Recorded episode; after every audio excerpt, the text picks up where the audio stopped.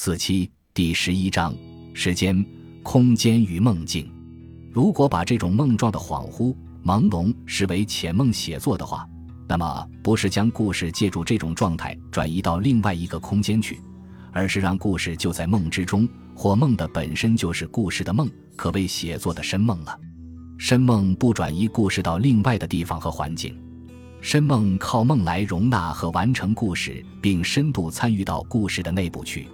一句话，深梦本身就是故事的土地和空间，故事始终在梦中，故事离开梦就消失的写作为深梦之写作，故事只是靠梦和梦样的恍惚才可看见产生的写作为浅梦之写作，这种浅梦写作如我们不断谈到的捉狐、小官人、小猎犬、江中新十四娘和王子安。然而到了姚鬼、四十千、凤阳人士、梦别、许黄粱、头滚、金永年、莲花公主、将妃、杜翁、金姑父和孟娘等梦，如同博物馆的建筑和日常物杂的仓库般，或有序，或凌乱。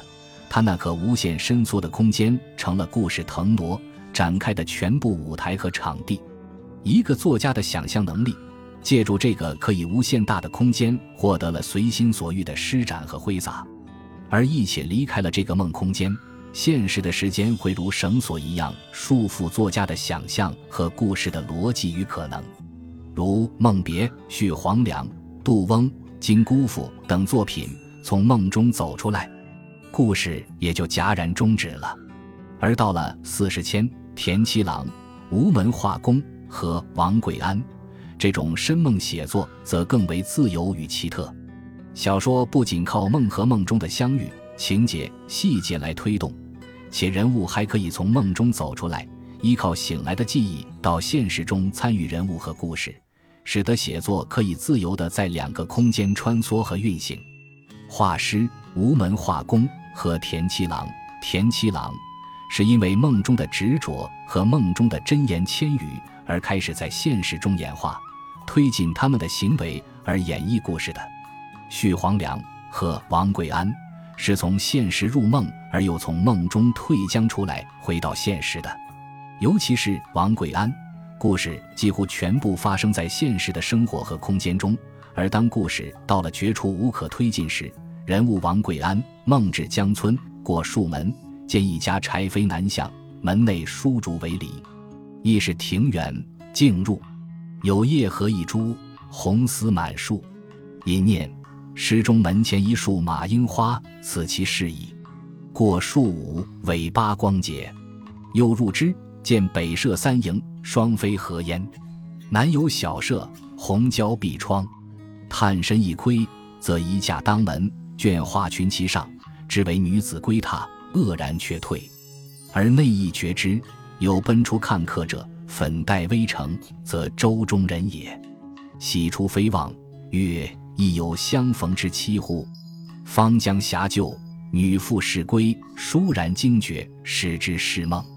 一文为：一个晚上，他做梦来到江边的一个村子，走过几道门，看见一户人家，柴门朝南开，门里用稀疏的竹子做篱笆。他想这是一座庭园，就径直走了进去。到园中一看。有一棵合欢树，满树开的都是红花。他暗自想，古诗提到的门前一束马缨花，就是眼前的景象。又走了几步，一道用芦苇编成的篱笆，很是光洁。过了这道篱笆，只见有三座北房，两扇门都关着。南边有一间小屋子，开着红花的美人蕉挡着窗户。王贵安探身往里一看，发现门口有个衣架，上面挂着一条花裙子。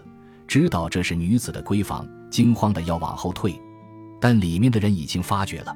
有人跑出来看是什么客人，微微的露出脸来，原来就是船上的那位姑娘。王贵安喜出望外，说：“我们也有相逢的日子啊！”他刚要上前和姑娘亲热，姑娘的父亲正好回来，把他一下子惊醒过来，这才知道是一场梦。在蒲松龄所写的上百梦境中，王贵安的这场梦。温馨、细腻、诗意，而又给予着乌托邦的美愿。在整个王贵安的日常空间内，这个梦仿佛一粒明珠镶嵌在充满世俗烟火的人生棚架上。如果人生一梦也就梦醒而休矣，可在王贵安的写作中，却是王贵安在做了此梦过了一年后，他再次来到南方镇江城，到城南一个世交家里去喝酒，因走错路而误入一个村子，道路景象都如同在哪儿见过一样。一门内马英一树，梦境宛然。亥极，投鞭而入，种种物色与梦无别。再入，则房舍亦如其数。梦既厌，不复疑虑，直趋南舍。舟中人果在其中。一文为：一到门内，有一棵马樱花树，和他梦中的景色一模一样。他惊骇极了，跳下马就进了院子。眼前的种种景物和梦里见到的没有什么区别。再往里面走，只见房间的树木也和梦中见到的一样。梦既然得到应验，王贵安也就不再疑虑，直奔南面的那间小屋子。船上的姑娘果然在里面。就王贵安的故事言，并无多少新意和诗意，一见钟情，念念不忘，而有情人一跌三荡，也终成眷属与恩爱。然而，如此让梦境插入故事，并使人生的故事沿着梦中桃花源般的意趣展开和应对，就一下子使这个故事的世俗性获得了桃花源的理想和诗意，让烟火大棚中的那一抹烛光，照亮了所有的炊烟和缭绕，使小说获得了一种鲜味和意境。小说中的梦和梦中的小说，在王贵安的内容和方法上，统一到水乳交融和花草与春日。让审美在梦与故事的纠缠沙盘里收获了更有效的目视和调理，从而让梦作为方法在写作中更为奇妙和丰饶，成为内容和文学之本身，使得写作不仅可以让故事被套置在有无限容量的梦的空间内，也可以使梦的空间套置在现实的空间和时间里，从而让有限的现实时间和空间扩展至超越现实的边界和时间。甚或是无边界和无时间。